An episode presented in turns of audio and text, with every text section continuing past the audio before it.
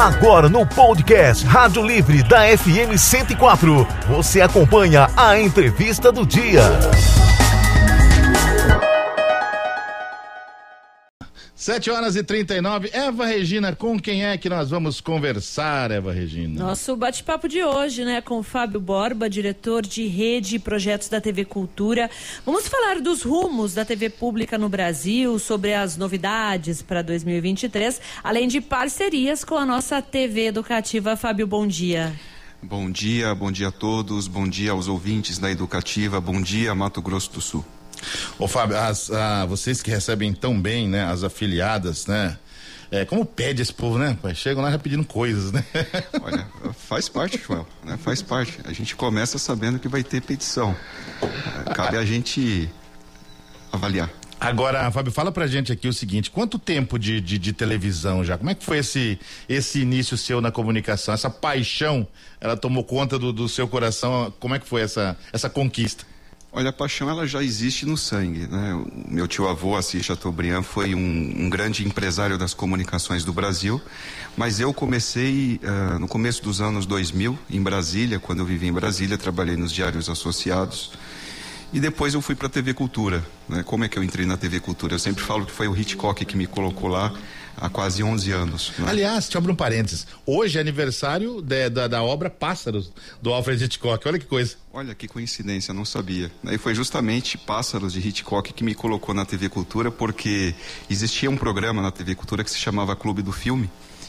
E eu entrava toda semana para saber que filme ia passar naquela semana. Né? E de repente eu vi que naquela semana era, era uma, uma, uma sessão de Hitchcock e, na, e naquela quinta-feira, né, que era o dia da sessão do filme, a TV Cultura exibiria Pássaros. E eu vi no, no site da TV Cultura a oportunidade de uma vaga, me inscrevi, passei por um processo seletivo, fui, fui escolhido e hoje participo da gestão uh, da Fundação Padre Anchieta, da gestão do presidente José Roberto Maluf. E estamos fazendo um trabalho interessante, né? Uma emissora pública, uma, uma emissora educativa como, como vocês, como a Fertel muitas restrições, né? E a graça é fazer televisão com poucos recursos e com muita criatividade. Eu acho que a TV pública no Brasil, Joel, ela se resume a isso poucos recursos, muita criatividade e serviço público para a sociedade. Agora, é, é, é, deve ser até estranho para para as outras televisões, né, quando você fala isso, né, do, do, pouco recurso. Porque o que a gente vê sair, né, da TV Cultura é um absurdo, né, de coisas assim que, que nem com muito dinheiro conseguiria se produzir, né? Você pega exemplos aí é, que estão para eternidade, vamos dizer, assim, o Castelo Ratibum, por exemplo. Né, né? Coisas que não, não, não tem. A gente pega é, na nossa área do, do esporte o cartão verde, né? Que aliás volta também, né? Então, assim, é, é eu acho que às vezes o, o, o, a falta do recurso ou da, da, condição ela te dá, ela te faz a mente liberar para essas ideias, né, né, Fábio? Justamente, Joel, o cartão verde volta com os Carolices, essa é, grande novidade. Né? É um presente que a TV Cultura dá para a sociedade. Ela, sendo uma emissora educativa, ela tem um compromisso de ensinar, de educar. Eu, por exemplo, fui, fui fruto, fui filho da TV Cultura. Né?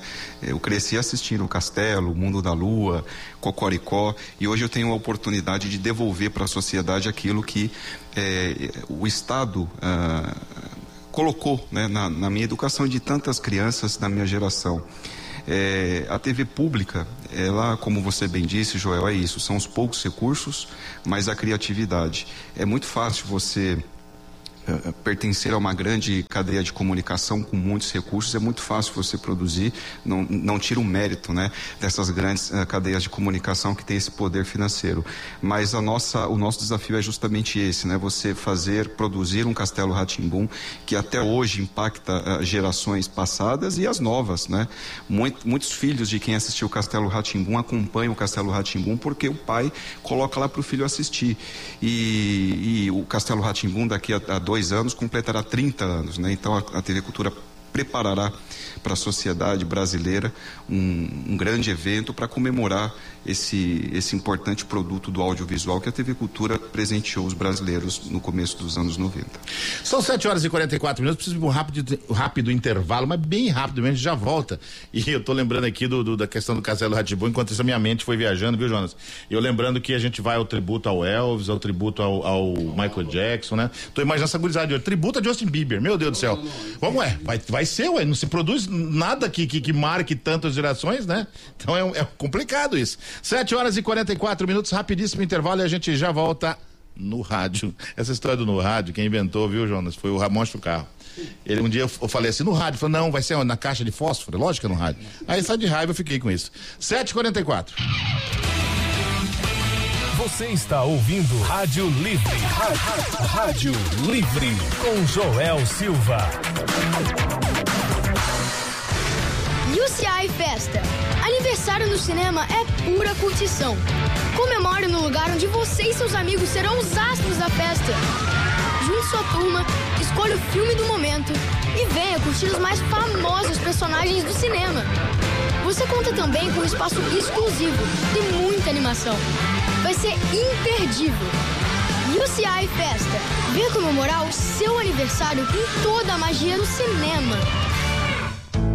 Agora você tem um novo canal com a democracia. Assista às sessões da Câmara de Vereadores de Campo Grande ao vivo, pelas redes sociais e pela TV aberta na TV Educativa, canal 4.2. Toda terça e quinta às 9 e 20 da manhã. Acompanhe o trabalho dos nossos vereadores e fique por dentro das mudanças que transformam nossa cidade. Uma iniciativa da TV Educativa, Governo do Estado de Mato Grosso do Sul e Câmara Municipal de Campo Grande.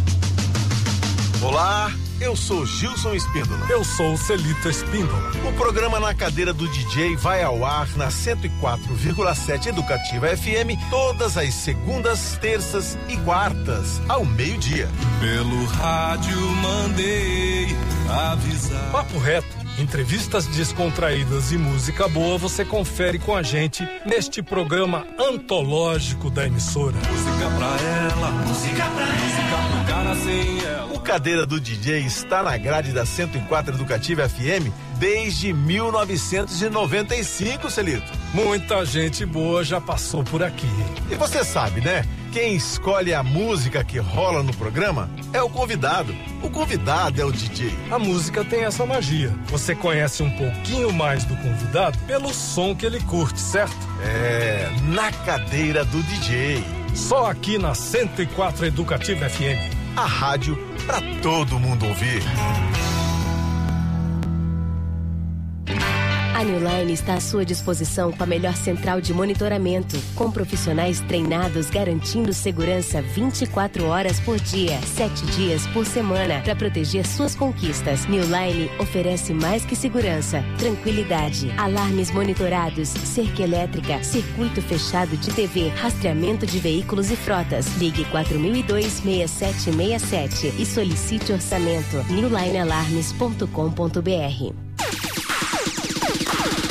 Joel Silva está de volta com o Rádio Livre. De volta no seu dial, né? O que é um dial? É aquele espaço no rádio. 7h48 agora. Joel Silva. Quem, quem está nos ouvindo aqui falou que Rio Litros. Quem está falando aí, Eva? Tem gente eh, comentando aí no, no nosso WhatsApp. Tem, tem. O Cristian Camilo está falando sobre o trânsito lento na rotatória da Câmara Municipal sentido shopping centro. Era aquela hora, já não está mais. E já, ah, já mudou? Eu acho. e tem Bom Dia Rilitro, Joel, com a história do EAE para a cobra do Bioparque. Parabéns pela não tirada. Não fica falando essas coisas. Tem coisa Ela que a gente vai... fala uma vez e não é para é, não é para falar mais. E quem está ligadinho também na é. gente, né? E manda, quem ouvir, favor avisar. Você é velho, hein, Joel? Opa. É o Elvio. Isso, ô Elvis, isso é do tempo do Ramon Acho Carro. Juca o, é, Juca, seu Juca. Mas...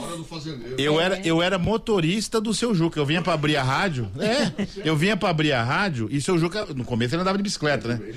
É, depois ele não tinha mais condição de andar de bicicleta. E aí o, o, o seu Ayrton Guerra, que era o, o, o dono da. É o dono, né? Da Rural da educação rural, não da rural. E aí ele falou: Ó, você não quer um salário melhor aí pra você trazer o Juca? Eu falei: Caralho, mas você já acorda quatro da manhã, que hora que eu vou acordar agora, né? É, e aí eu tinha uns cortezinhos do meu pai, né? Um escorte. Né? Não era XR3, acho que era L, né? Alguma coisa assim. Aí eu passava dormindo, ainda bem que eu passava no seu Juca, ele me acordava para chegar na rádio. Gente, que vida. Agora mudou muito, né? Agora tarde, agora. 7 horas e 49 minutos. Estamos conversando com o Fábio Borba, ele que é diretor de rede e projetos da TV Cultura. E a gente falava aqui a respeito do cartão verde que volta na programação e agora com Oscar Ulisses. Para quem não é da bola como nós somos, né, Regina? É. O Oscar Ulisses é, é irmão do Osmar Santos, mas não é o único atributo. Oscar Ulisses trata-se de um dos maiores narradores e, e, e, apresentadores, inclusive apresentou algumas vezes o. Como é que chama o programa do Galvão? Acabou? Bem Amigos. Falando esse Bem Amigo, acabou? É, o Galvão, Bem, o Galvão foi pra TV GB. Foi, é. É, a TV GB é o seguinte, rapaz. Na Copa do Mundo, segundo estatísticas, né? A Globo tinha uns 40 milhões, assim, de jogo na Copa do Mundo. É. O Galvão fez 8 milhões no amistoso. É assim. E, e, e, o mais legal de tudo isso é que eu não vi a hora do Galvão aposentar para parar de ouvir as chatices do Galvão, certo? O que, que eu fiz na estreia do canal? Foi pro YouTube. Foi pro YouTube assistir o Galvão. Vai entender. Fábio, e como é que a, a TV Cultura está se preparando ou já se preparou para essa chegada do streaming? Ela está se preparando, Joel. Ela está se preparando, não tem como fugir dessa, dessa, desse caminho, né, de mão única praticamente. E o nosso grande desafio, e é o desafio da TV pública como um todo, é conciliar a tela da TV né, com a tela do streaming, a tela onde o jovem está conectado. Porque a gente faz televisão para a população de uma forma geral. Né? Só que precisamos fazer com uma linguagem que a população entenda. Né? Não adianta a gente simplesmente produzir, jogar um conteúdo numa tela, sem ter a percepção de que é, uma parcela importante e uma parcela que a gente forma não está assistindo o nosso conteúdo. A pandemia, Joel, é, ela, ela, ela nos trouxe uma, uma, uma constatação muito importante até antes da pandemia discutia-se a importância da TV pública. Né? Inclusive, infelizmente, alguns estados do Brasil encerraram as atividades das suas emissoras públicas locais porque não viam ali a importância daquele veículo de comunicação.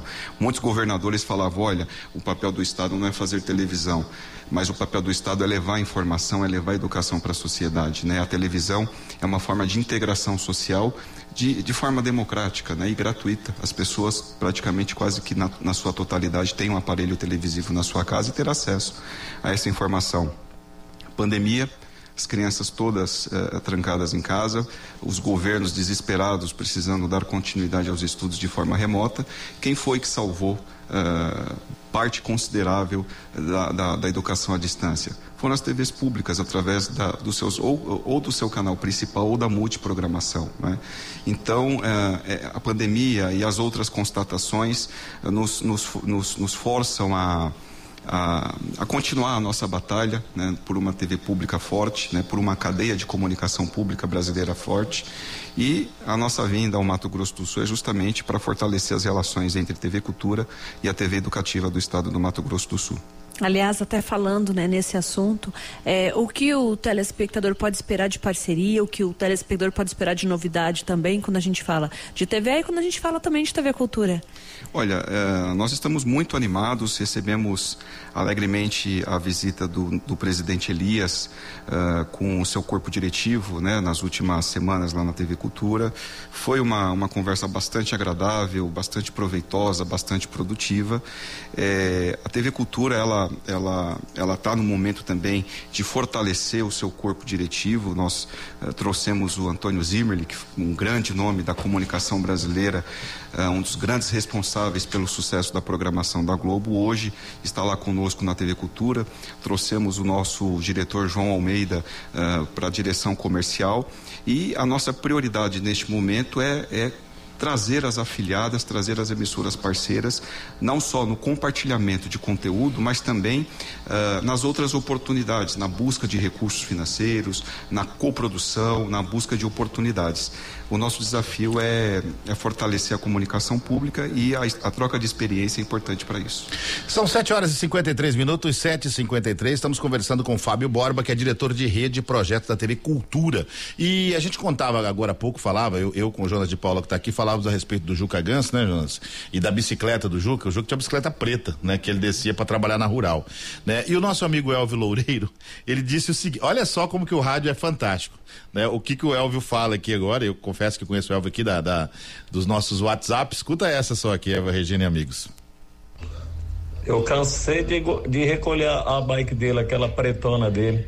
Aí no outro dia ia levar lá para ele, nem lembrava onde que ele tinha deixado.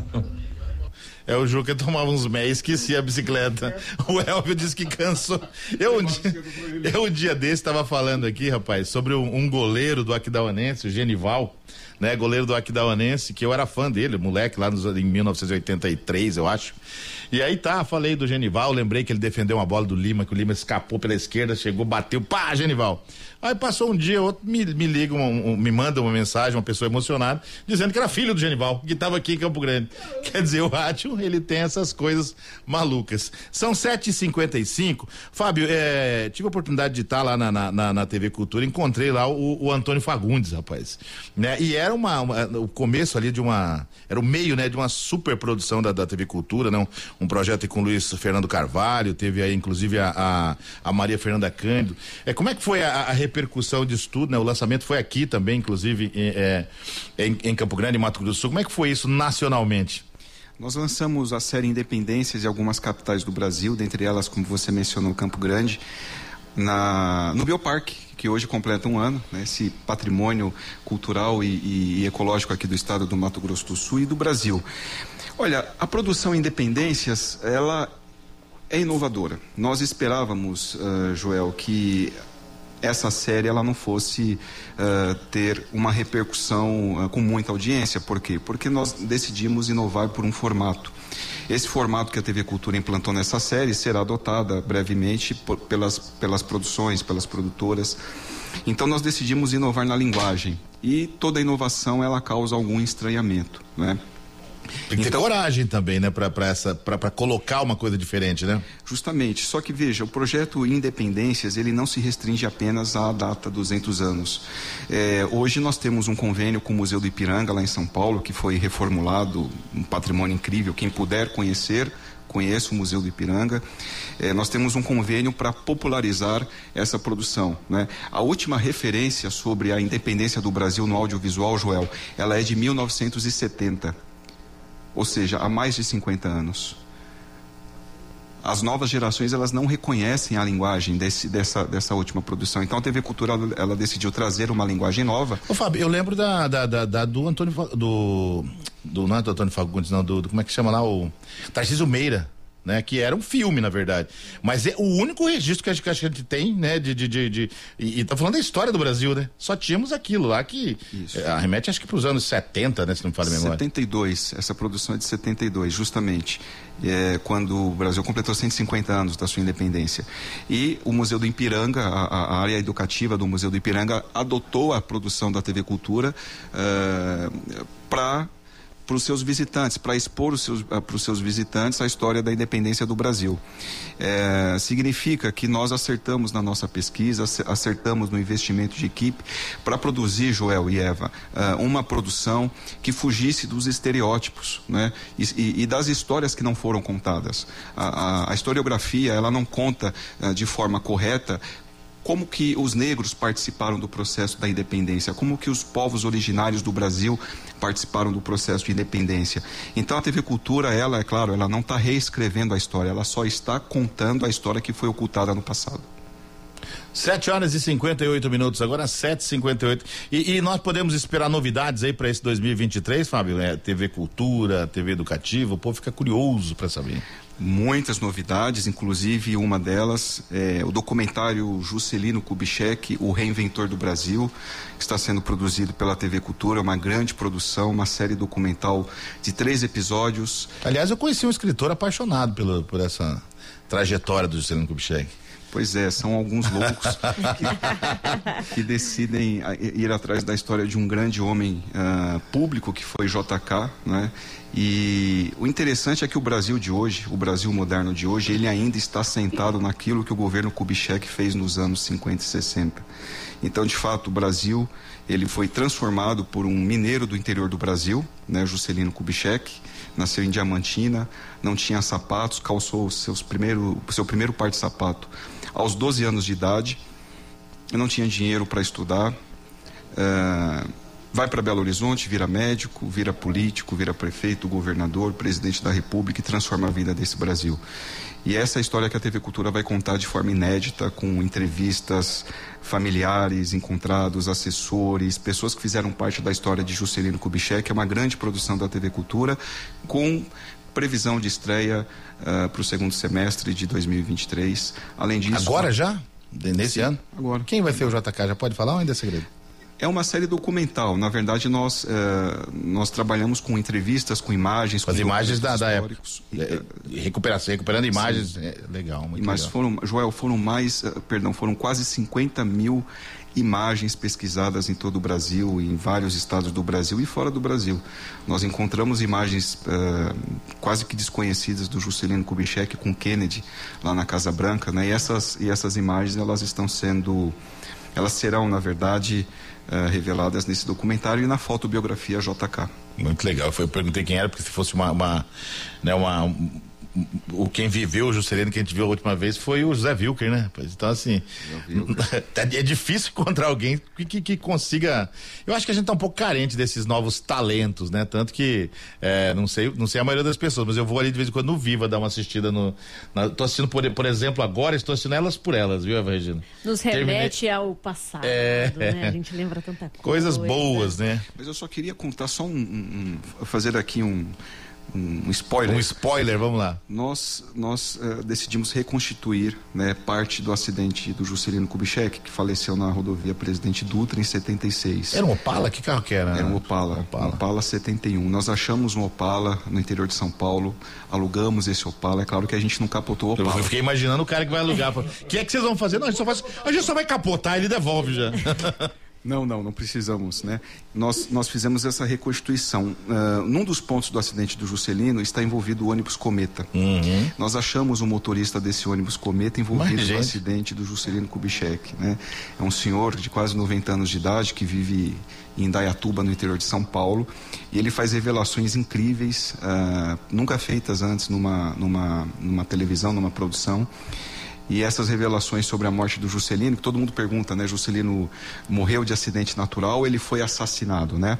Uh, é claro que nós não decidimos investigar, porque existem várias investigações uh, da Câmara dos Deputados, Senado, Câmara dos Vereadores de São Paulo, e nós decidimos ouvir essas pessoas que investigaram o acidente, se foi morte ou se foi um acidente natural. Aí o telespectador forma a sua opinião em cima do que está sendo mostrado, né? A liberdade também para tirar as conclusões. Né? Exatamente. Né? Já estou curioso, hein? Justamente. Mas é um material, Joel, é um presente da TV Cultura.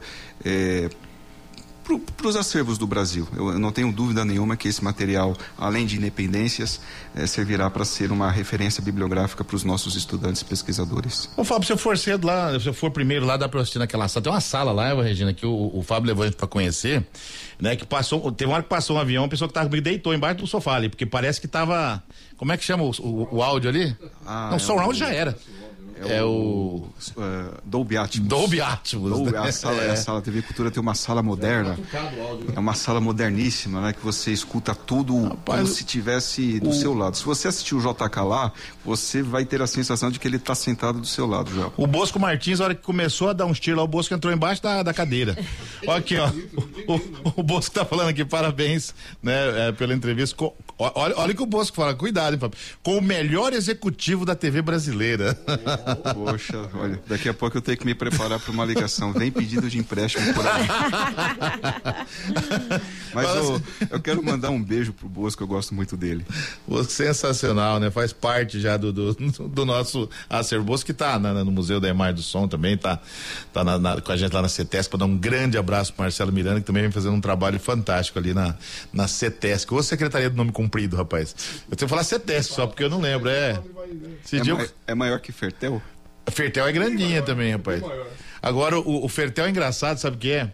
É que eu trabalhei com o Luiz Carlos Chagas, rapaz. Então, assim, eu fico achando que eu tô velho. Você, trabalhou também, né, com, com o Luizinho, uhum, né? eu lembro dele. Pessoa fantástica. Fundação Estadual de Rádio e Televisão Luiz Carlos Chagas, do Estado de Mato Grosso do Sul, Brasil. 8 horas e 3 minutos. Fábio Borba, obrigado pela sua participação aqui conosco. É, você sempre traz boas notícias e temos boas lembranças também de quando estivemos por lá. É uma pena que ficamos hospedados perto do hotel do Palmeiras, Peço que da próxima vez você que nos coloque no Corinthians. Boa. Foram muito bem recebidos. Mas, mas, mas, se eu te colocar perto do Corinthians, você vai ter que andar de metrô lá em São Paulo. Eu achei que você ia falar assim: se eu colocasse perto do Corinthians, tem... não fala essas coisas de cuidar da carteira, rapaz. não fala que eu sou corintiano. Eu também sou corintiano. Um dia, Fábio, a gente foi fazer um jogo, Jonas, do, no Morumbi, né? E aí tá eu e mais quatro amigos corintianos, né? O Alex Fraga, né? O outro lá. E aí a gente chegou lá e deixou esquecer o carro aberto. Ele falou, puxa, o carro ficou aberto. Eu falei, não, calma, tá todo mundo aqui dentro. Fica sossegado, estamos tudo aqui. Fábio, obrigado pela sua participação mais uma vez. Seja bem-vindo mais uma vez à nossa capital do estado de Mato Grosso do Sul.